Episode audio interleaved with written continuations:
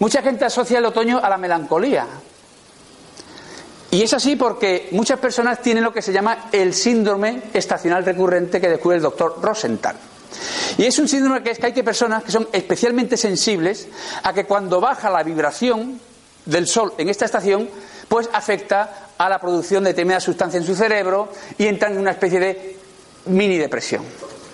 Por eso, la mejor forma de preparar el otoño es haber vivido plenamente el verano.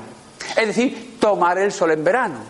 Pero tomar el sol en verano no solamente con la conciencia de que uno está dorando el pellejo, bronceando la piel, sino con la conciencia de que estoy pertrechándome, cargándome de energía solar lumínica para cuando llegue ese descenso. Y no estoy diciendo ninguna tontería. Mi dermatólogo me dijo, cuando empecé a preguntarle por qué me estaban saliendo ahora lunar, dice, esto te viene de cuando eras un chaval y tomabas sol sin la crema protectora. En aquella época no había esa cultura de la protección solar.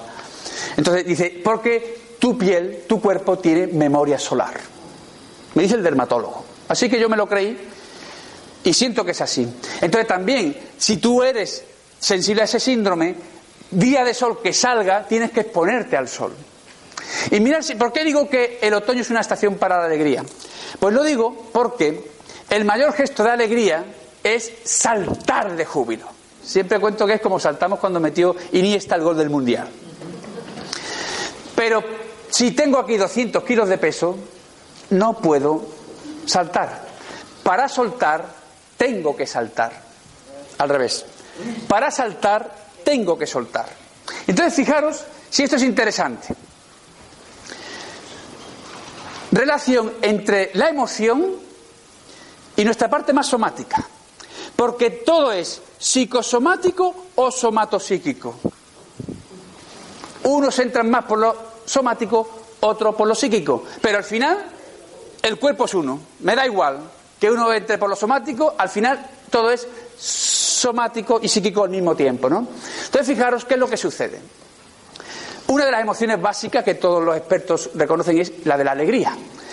El polo opuesto a la alegría, a que es la tristeza como si una fuera positiva y otra fuera negativa. La tristeza no es para nada una emoción negativa.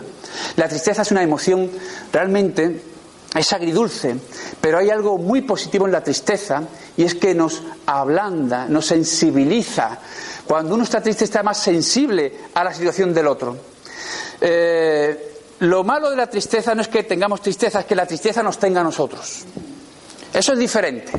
Pero la tristeza es una emoción que el niño tiene que vivir. Por ejemplo, cuando un día en la clase de María una de las niñas viene llorando con los ojos encendidos porque se le ha muerto su mascota, un conejo que llevaba años queriendo tener, se había portado bien en el colegio para que se lo compraran y resulta que viene llorando, había estado toda la noche llorando con esa pena de que se había muerto su mascota. Ese es el momento donde el maestro tiene que abordar la emoción de la tristeza. ¿Qué pasa en la escuela habitualmente? Pasa esto. Aquí, como estamos en Sevilla, me vais a entender. A veces cuando cuento esto fuera, la gente no lo capta, pero aquí lo vais a captar en todo su esplendor. Como estamos al lado del campo del Betis, voy a poner el ejemplo de un maestro del Betis.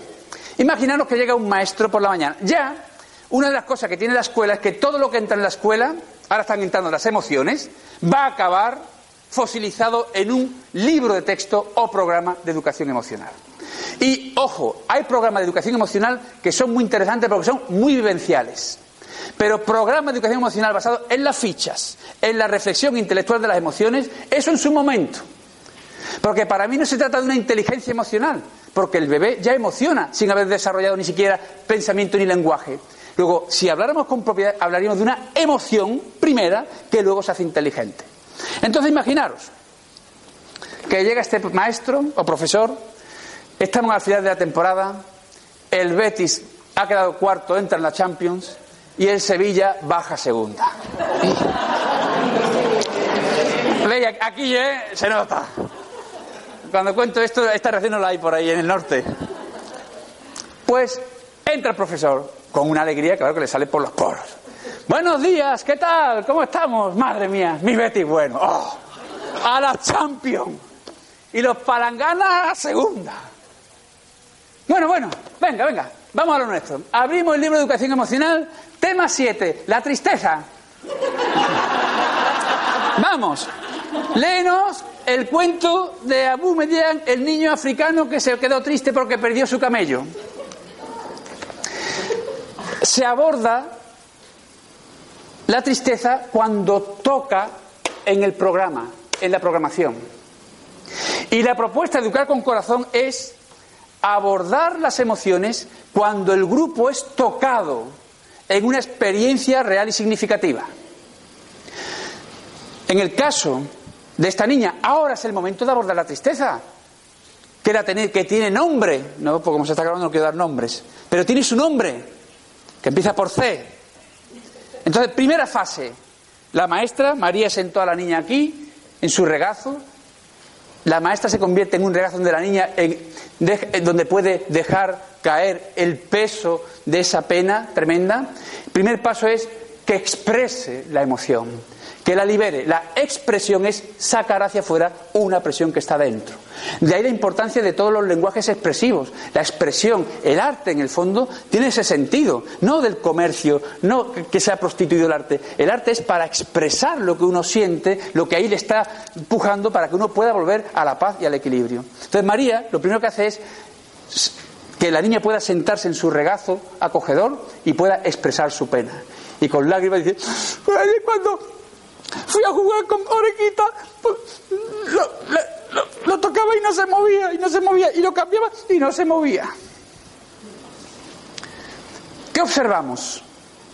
Que hay niños que ya están con los ojos húmedos. Y entonces el maestro explica, ¿veis cómo alguno estáis sintiendo parte de la pena de C? Eso se llama empatía. Ahora es cuando digo que esto tiene un nombre, se llama empatía. Tienen que saberlo. ¿O no conocen a Ronaldo y a Messi? ¿Por qué no van a conocer la empatía?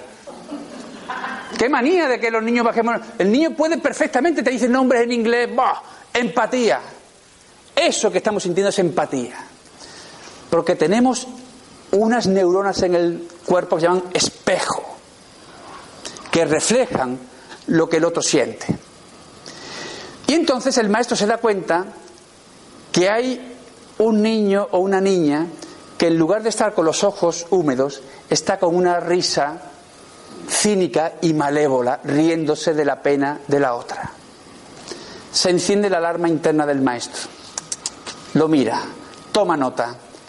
Hay que estar pendiente de este niño, psicópata potencial. No lo digo yo.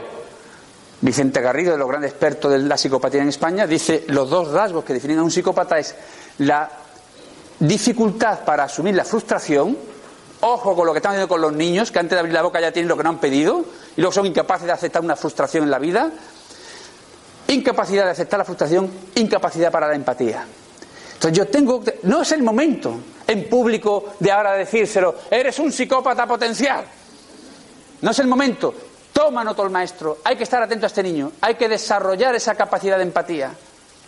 Creando vínculos amorosos con los, con los compañeros. Y si a lo mejor resulta que es un niño que suele tener dificultad de aprendizaje, ya voy a buscar ahora para que otro compañero le ayude, para que pueda creer. Y entonces le diré, hay que ver qué suerte tiene de tener a este compañero que en vez de jugar cuando acaba la tarea, te está ayudando a ti. Entonces estamos creando un vínculo, lo que hacemos así con los niños, ¿no? Eso primero. Estamos trabajando en la empatía. En un contexto vivencial significativo para el niño. Ese es el problema de la escuela, que los contextos son contextos, contextos. Fichas, libros, tareas. Educar con corazón, como ahora os explicaré, propone experiencias. Donde el cuaderno de trabajo es el cuerpo y el corazón del niño. Entonces, aprovechamos también, y hay un momento que yo les digo, ¿Veis que está llorando? Digo, a los adultos nos cuesta ver llorar a un niño. Y entonces muchos adultos, cuando un niño está llorando, está triste, queremos sacarlo inmediatamente de la pena. Y entonces le hago cosquilla, le cuento un chiste, le, dirijo la atención a otro sitio. Digo, no, no, no. Ella ahora tiene que expresar su pena. Porque ha perdido orejitas y le pesa. Tiene que expresarlo. ¿Qué sucede? Que entonces explicamos la compasión. ¿Qué es la compasión? La compasión no es sufrir con el otro. Es que la vida no gana si están sufriendo dos y ahora yo, por solidaridad, sufro también. Ya somos tres en vez de dos. Luego, no es un gesto de la vida sufrir con el otro. La compasión para mí es estar presente, como presente, como regalo, en el sufrimiento del otro. Eso sí. Y eso es lo que hicimos con esta niña. Hacernos presente, regalo. Y entonces le dijimos a los niños, claro, si su pena, ese peso que tiene, lo comparte con nosotros, ¿eh? a través de un abrazo, por ejemplo, se sentirá más ligera, más liviana. ¿Quién quiere darle un abrazo a C para que sienta que estamos con ella en este sufrimiento? Todos los niños, todos. Incluso el psicópata. Que entonces el momento de que el maestro ahí se pare, le ponga la manita atrás al psicópata, venga ahí, y le damos volumen, siente, ¿eh? Y le damos diciendo, qué gran regalo para C. ¿eh? O sea, no le estamos hablando de su carencia. Volvemos a, a dónde pongo la imagen. No se trata de mirar el defecto, sino en la cualidad. La experiencia del corazón, los viajes al corazón, es llevar al niño no a lo que carece, sino a lo que ya tiene. Por eso un maestro del corazón no es un buscador. Se acabó al buscador. Un maestro del corazón es un encontrador, porque sabe lo que se va a encontrar cuando entre en ese espacio misterioso del corazón. Como ya Colón sabía una vez que lo, lo encontró por primera vez, sabía lo que se iba a encontrar a la vuelta. Entonces los niños van uno a uno abrazando y tenemos sobrecogedora el silencio reverencial con los que los niños se entregan a las experiencias del alma. Los niños son muy sensibles cuando les planteamos una experiencia, ellos lo saben, son sabios, saben que lo que le estás planteando es una cosa de otro orden, están tocando su alma. Y fijaros si lo saben, que en esto que os comenté antes de los alumnos de Sátiva, los discapacitados, hay un momento que les dije, les dije, mostrando esto, les digo, claro, a los padres, digo, si yo me quedo mirando la discapacidad, es lo que alimento. Hay que mirar a lo que está más allá de toda discapacidad. Digo, si yo mirara a la discapacidad de vuestros hijos, de, estos que están aquí, bajaría mi lenguaje, me plantearía si le hago un viaje al corazón o no, no sé si van a hacerlo bien o no. No. Corazón tienen, por lo tanto, el viaje lo pueden hacer. ¿Sabéis lo que ocurrió? Pues ocurrió algo sorprendente. Bueno, pues pasaron tres cosas sorprendentes. Una primera era que cuando dije esto de hacia dónde miramos, que no miremos la discapacidad, sino lo que está más allá, uno de los niños que estaba aquí hizo así. Y miraba a sus profesores diciendo, ¿os estáis enterando lo que está diciendo este hombre? Pero es que al acabar la experiencia del corazón, el silencio que se generó era un silencio tan hondo, tan profundo, tan auténtico como el que vio con niños capacitados. Para mí era la expresión, la experiencia, yo siempre evalúo una experiencia por el silencio que genera, a ver eso como lo pongo en el Seneca, o en un papel, ¿cómo pongo en un papel? ¿Qué número le pongo a un silencio hondo, profundo, sagrado? Lo realmente que nos hace humanos es muy difícil de pesar, de evaluar, esta obsesión que tiene la pedagogía, claro, se queda en lo que es más fácilmente pesable y medible, que suele ser, por lo general, lo menos valioso. Yo me paro porque voy a aprovechar que está aquí. Porque esto es lo que se llama crear un agujero negro en una experiencia pedagógica. Me viene bien que lo hayáis un regalo que me hacéis para comentar esto. ¿Por qué? Porque cada vez que en la clase un maestro se encuentra que hay alumnos que hablan, tiene que parar y reparar. ¿El qué? Que haya un solo foco de atención, en este caso soy yo, por eso no suelo usar el ordenador, porque he visto que por lo general dispersa la atención.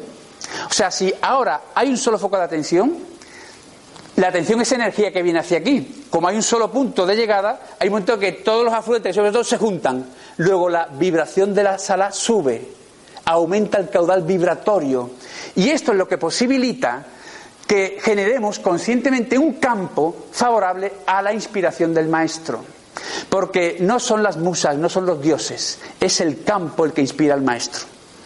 Y eso lo genera la vibración del silencio del alumno. Y entonces yo, cada vez me pasan conferencias, paro y no riño, llamo la atención, que es decirle a la atención, ven para acá para tomar conciencia de lo que sucede. ¿Por qué no suelo usar en esto, por ejemplo, el PowerPoint? Porque, por propia experiencia, ¿eh? porque yo cuando he estado de, de escuchante, de oyente, en una conferencia y el ponente ha puesto una lámina, y sobre todo si tiene más de siete, ocho líneas, él comienza a explicar la primera y yo ya voy leyendo la sexta. Luego mi atención no está donde él está explicando, está en lo que yo estoy leyendo. Entonces, si cada uno, tú en la sexta, tú en la cuarta, en la segunda, el otro está mirando la foto, entonces la energía se dispersa y eso hace que baje la frecuencia vibratoria de la sala. Por eso, gracias por este regalito, porque esta cosa me parece. Pues muchas gracias por avisar. Eso, me avisáis a mí Vale. Bueno, esa parte es importante. ¿no? Entonces, ahí es donde nosotros abordamos. Esa idea es, para resumir, ¿cómo está el corazón de los niños? El corazón de los niños está hoy sufriendo. Nosotros hicimos una experiencia en su clase para que nos explicaran qué es lo que le roba la paz del corazón. ¿Eh? No puedo explicar todo el proceso, pero lo que los niños dejaron escrito es que lo que les roba la paz del corazón es las peleas y disputas de sus papás. Todos los alumnos de una clase menos uno pusieron eso, todos.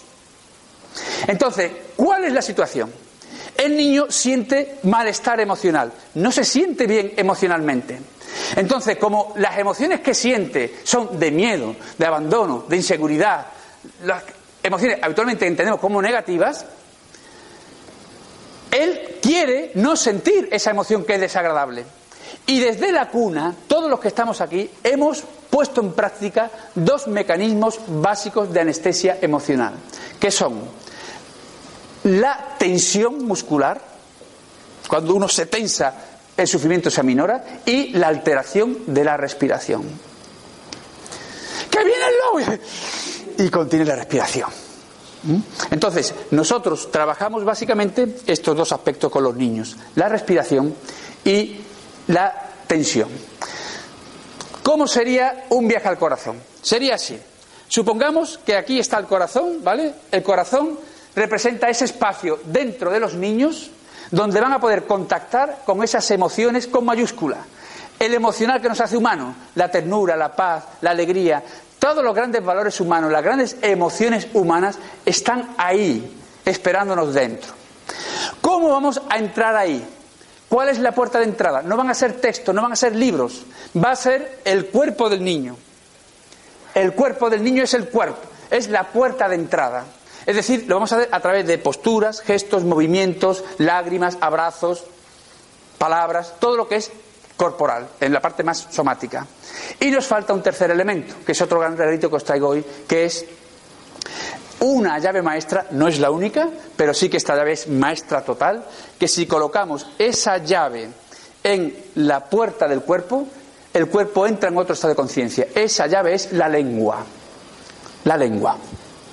Voy a mostraros así algunas imágenes para que veáis a qué me estoy refiriendo. Sí, sí, sí.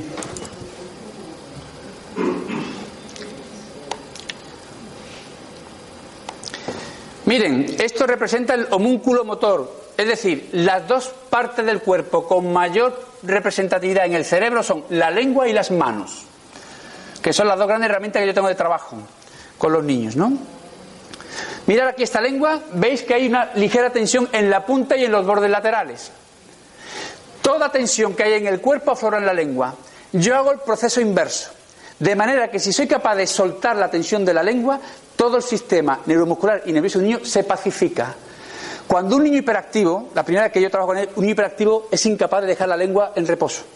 Pero si soy capaz de que la lengua de un niño hiperactivo suelte la tensión, puedo tener a un niño hiperactivo con tratamiento 45 minutos, una hora, en un ejercicio de quietud casi absoluta. Si antes he soltado la tensión de la lengua. Mirad, veis aquí, simplemente os voy a mostrar, no me da tiempo a comentarlo. Hay un vídeo donde podéis ver esta foto en movimiento con algún texto explicativo que se llama La lengua llave maestra. Lo podéis ver en mi blog o en YouTube. ¿Veis? Este no ha hecho ningún curso de mindfulness. Ahí está. Porque la propuesta de educar con corazón es mindfulness, heartfulness, bodyfulness. Todo fullness. Miren qué lengua maravillosa. Esta es una lengua perfectamente en la energía. Mirad, pero nos dijeron, mete la lengua que pareces tonto, porque se asociaba la lengua fuera al síndrome Down. ¿Mm? Mirad qué cara de paz, la mirada. Aquí, ¡ay, el gorrito! ¿Veis? Ligera tensión en la lengua hacia arriba, hombros cargados, ¿veis que están los hombros así? Si bajara la lengua y soltar la tensión, los hombros bajarían hacia abajo. Miren qué cara luminosa, esta niña está en contacto con su ser. Miren qué diferencia aquí, tensión en la mano, tensión en la lengua, no hay luz en los ojos. Estos son alumnos de María, trabajando con ellos la lengua, el arte de cerrar los ojos de los niños, que ahora espero que podamos ver, y aquí tenemos la alegría de la huerta. Y miren lo que me encontré cuando viajo a México, allí al, CUDEC, me dicen, ve al Museo Antropológico, me encontré esto, me emocioné.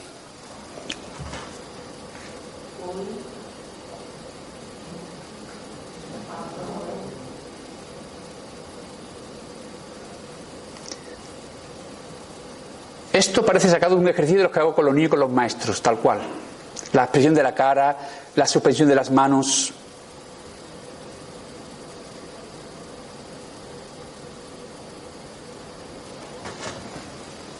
Impresionante. ¿Qué libro? El vídeo. El vídeo se llama La lengua llave maestra. Sí, sí, si buscáis, yo tengo un blog que se llama La sabiduría del corazón. O si ponéis José María Toro Blog, va a salir. Ahí tenéis un montón de material, de vídeos, de conferencias, ahí tenéis para estar distraído un ratito. ¿Sabéis lo que me dijeron en México este último año que me, me harté de llorar? Porque me, dice, ¿cómo sale la gente del trabajo, no? ¿Qué haces con ellos? Y me dice una profesora, qué bonito que venga un español a devolvernos lo que nos quitaron sus antepasados. Lo sabían, Hoy los mexicanos ven las estatuas y no lo ven, no lo reconocen. Igual que si ahora miráis las fotos de vuestros hijos cuando eran bebés, vais a ver muchas colocaciones de la lengua si el niño estaba en un estado de relajación profunda, de atención total. A partir de ahora vais a ver la lengua por todos lados. Así que vamos a hacer, tengo diez minutillos por lo menos.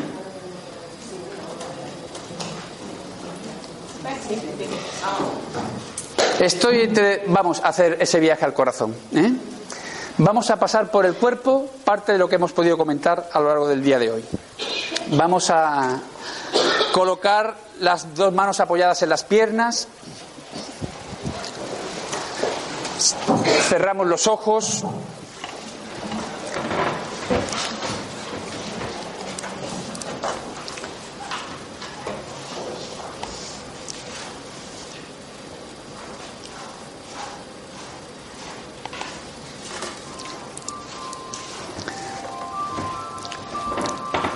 Vamos a tomar conciencia de lo que significa este sencillo gesto.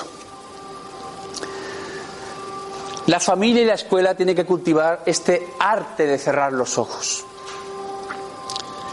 que no es otro que el arte de abrir caminos hacia adentro. Asegúrate que la, la cabeza no esté hacia atrás, el mentón apunta hacia el esternón, dejando suelto el cuello,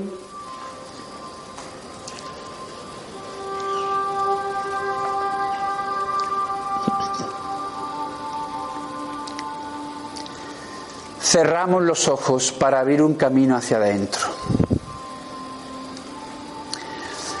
Hemos hablado del otoño y una escuela de la sabiduría no solamente explica a los niños cómo funciona el aparato respiratorio, sino que les enseña a saborear y degustar la respiración. Y resulta que en nuestra respiración tenemos un otoño, que es la expiración. Vamos a invitar a que se pueda alargar el movimiento de la expiración.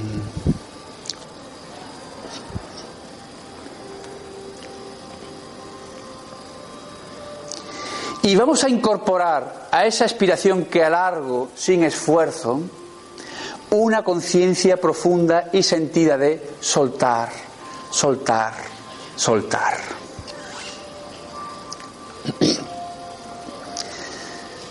Deja que todos los cansancios, los agobios, las tensiones acumuladas de lo que llevamos de curso, de año, puedan soltarse en cada expiración.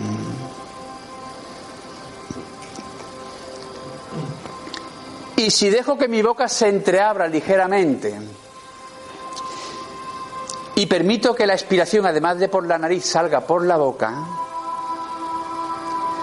podré saborear en su paso por mis labios este soplo de descarga.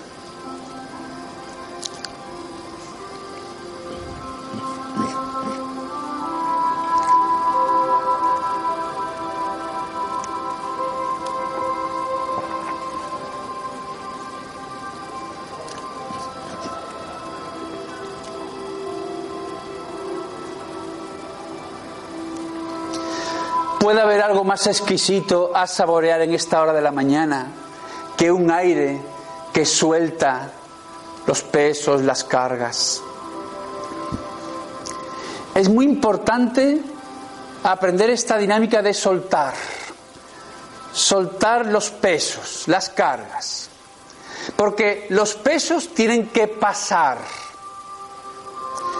si el peso no pasa y te quedas con él en tu cuello, en tus hombros, en tu espalda, este peso que no pasa lo vas a sentir y vivir como un hondo pesar, es decir, como tristeza. La tristeza no es sino pesos que no hemos soltado y que han quedado en nuestro cuerpo. Alegría es estar aligerado.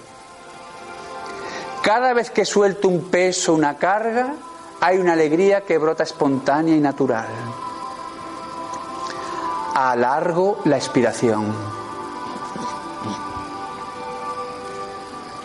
Con una conciencia profunda de soltar, soltar.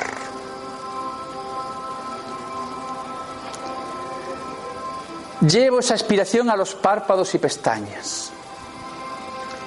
De manera que puedo soltar el más mínimo esfuerzo en los párpados y pestañas. Ahora puedo sentir y saborear mis ojos suave, delicadamente cerrados, sin ningún esfuerzo.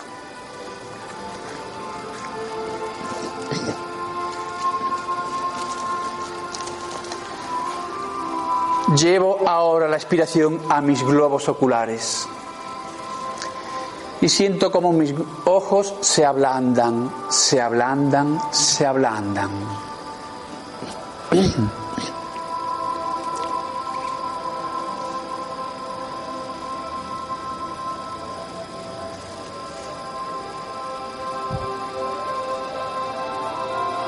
Incluso puedo llevar la expiración a ese espacio sutil entre el párpado y el globo ocular.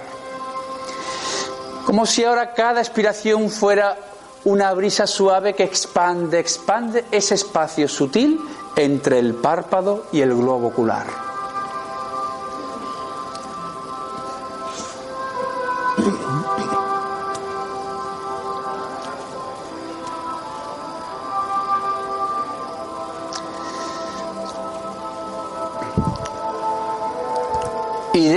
Cada aspiración sea como un viento suave que va llevando tu mirada hacia atrás, hacia atrás, hacia atrás, hasta colocarla en la zona occipital de tu cerebro, de tu cabeza. Cuando uno quiere manipular, controlar o está apegado a lo que ve, el ojo se adelanta. Y el corazón siempre mira desde atrás, esta mirada desde atrás significa que no hay afán de control, de dominio sobre aquello que miramos, porque el corazón simplemente mira y se deja mirar. Alargo la expiración y mis ojos blandos van hacia atrás, hacia atrás, hacia atrás. Vamos a llevar ahora esta expiración prolongada a nuestra lengua. Deja que tu lengua pueda liberarse de esa prisión de siglos, pueda salir de tu boca y sentarse y reposar en el labio inferior. Recuerda las imágenes de los bebés. Déjate instruir por ellos. Coloca la lengua como antes veíais en los bebés. Y en esa colocación lleva ahora a tu lengua la expiración En cada expiración mi lengua se expande, se expande, como si hubiera una lengua dentro de la lengua que la hace crecer y expandirse.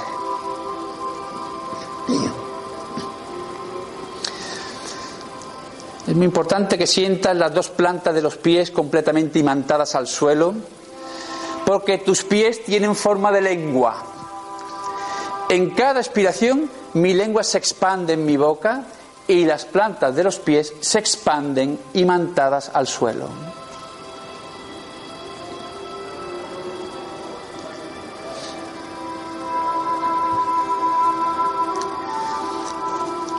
La sabiduría oriental nos dice que la lengua conecta directamente con el corazón.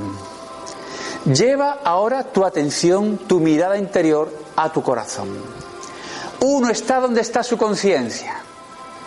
Y estar la conciencia en el corazón es adentrarnos en otro estado de conciencia.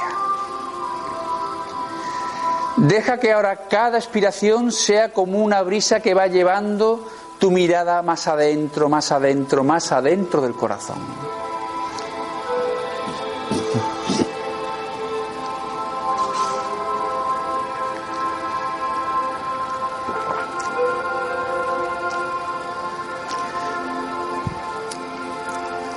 Hazte consciente de la presencia de la lengua en tu boca como una energía que se expande, que se expande. Porque si sueltas la tensión de tu lengua, todo tu sistema neuromuscular nervioso se pacifica, se distiende. Puedes dejar que el labio superior descienda como arropando tu lengua. Los niños hablan de hacer un bocadillito con la lengua, sin que haya ninguna tensión en el músculo orbicular que rodea tu boca y sin que el labio de abajo se retraiga hacia adentro.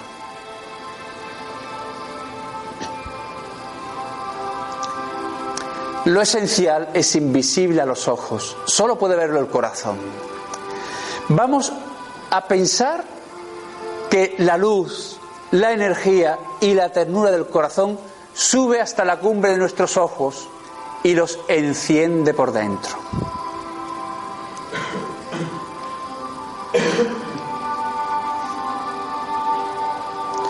Simplemente piensa que tus ojos se encienden por dentro con la luz, con la energía y con la ternura que sube desde el corazón.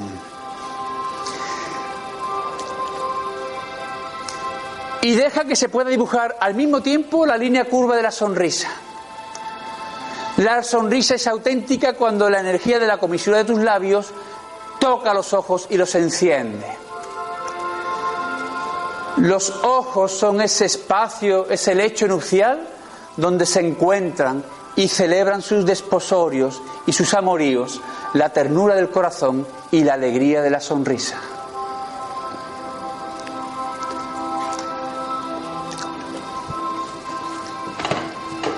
Y deja que ahora, espontáneamente, ante la mirada de tu corazón, pueda aparecer la imagen de un niño, de una niña, de la persona que espontáneamente aparezca ahora ahí ante tu corazón.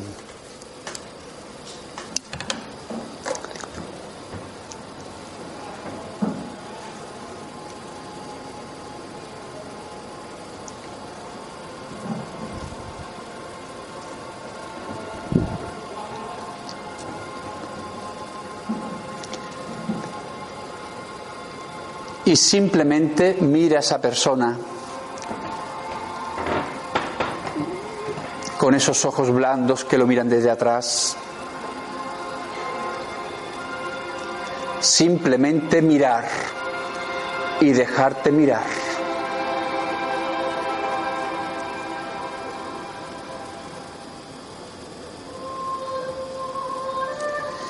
Que tu mirada se pueda derramar sobre esa persona como una bendición, como una caricia. Y si alguna lágrima se derrama, que caiga en ese cuenco, en ese cáliz de tu sonrisa. Simplemente míralo y déjate mirar. para que Él al mirarte tu cara sea un espejo donde pueda haber reflejado lo mejor de sí mismo.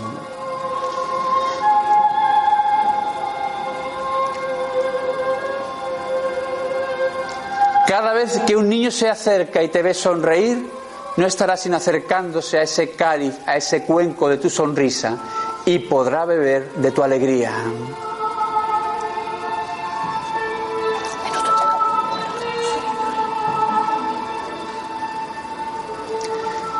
Poco a poco esa imagen se va diluyendo, se va diluyendo. Toma conciencia del contacto de tus pies con el suelo.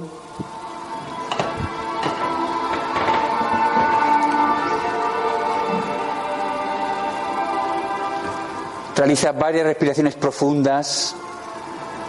Simplemente dale volumen a cómo te sientes por dentro. Es lo mismo que siente un niño cuando entra en ese espacio.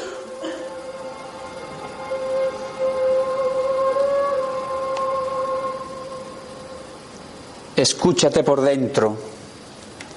Escucha la vibración y la energía de la sala y del grupo.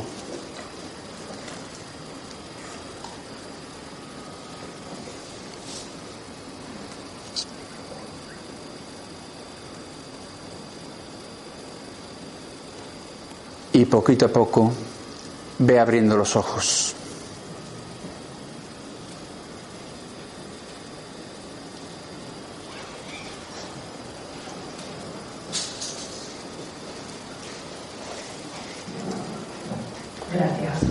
Gracias a vosotros. Muchas gracias.